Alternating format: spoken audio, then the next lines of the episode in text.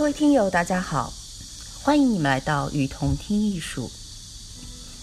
在这里，我们介绍国内外艺术机构、艺术家，分享关于艺术的文章，让你用听的方式，更多的了解艺术。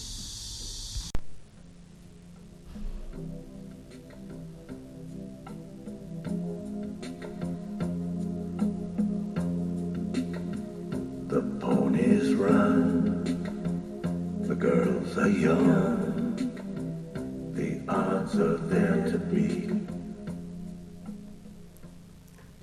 今天继续为大家介绍快拍美学的代表艺术家。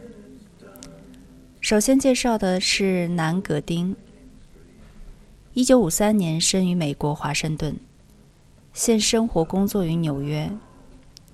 他创立了一种可称为视觉记忆的摄影风格。在一系列作品中，他以艺术家的敏感，将镜头对准了他的世界、他的朋友、恋人们、男人和女人、他的欧亚之旅以及他的情感危机。在所有的一切都被他以视觉日记的形式记录了下来。葛丁对光线具有熟练把握的能力，他让光线出现在人物脸上的那一个个瞬间，似乎具有一种不可置疑的信任感。有时候就像是舞台上的那一束追光，有时候即便是散射的光线也会有强化的力量，将那些被认为是糟糕的光线变成舞台的造型光。这的确是很少有人可以仿效的天赋。从一九零零年代开始，一九九零年代开始，葛丁让自然光出现在了他的画面当中。他甚至开始在室外拍摄。他一直在顽强地探索着人类情感空间，带着永无止境的好奇感以及毫不妥协的信念。他一成不变地生活在强烈的情感世界当中。这些精美的影像耗费了他无穷的精力，是一般人难以承受和难以实现的。南格丁曾经说过：“我生活在当下，我不自我不认为在未来我的作品有什么价值，我不会设定什么拍摄计划，我的心理上也不存在什么连续性，我只是从我的生活当中汲取灵感。”感觉下一步想要做的事情有可能是电影或者绘画。我想我的作品也许会发生一些突变，比如说完成一个风景的主题。我现在最关心的就是给这个星球上的生命以活力，也就是生存下去的理由。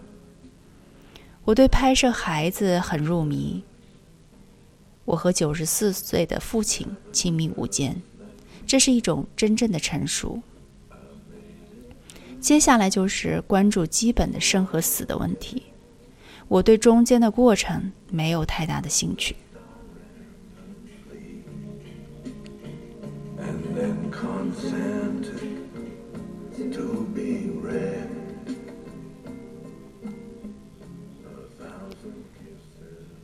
今天介绍的第二位艺术家是李弗瑞兰德。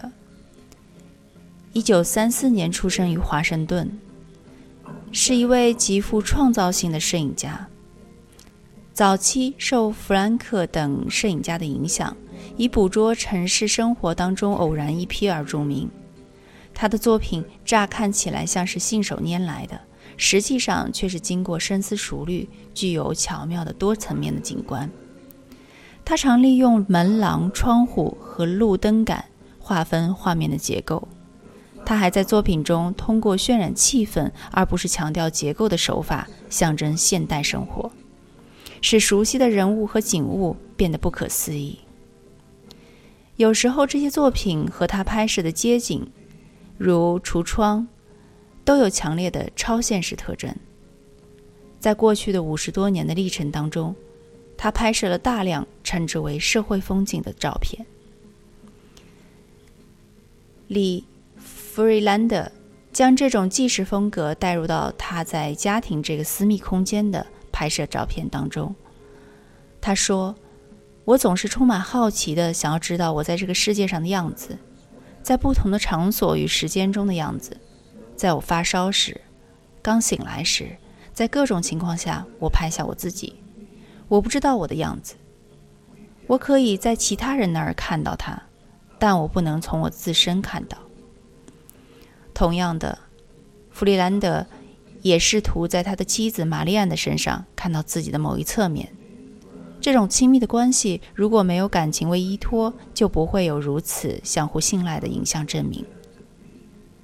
李弗瑞兰德以自拍摄影的方式，通过人和现实为镜子，不知疲倦地寻找自己；而玛丽安的身体，则是所有反射展现她的形象的镜子中最明净的。最具体温的一面，因为在玛丽安这面镜子面面前，一切虚伪都将在照片中败露，或者说被照片所揭露。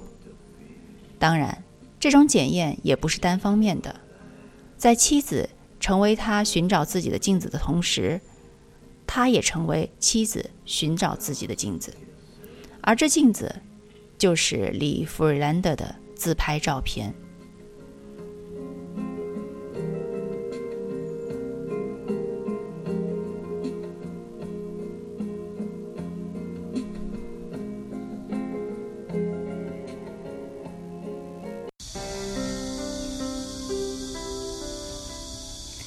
感谢您的收听，欢迎大家多提宝贵意见，并且来我们与同听艺术同名的微信和微博留言哦。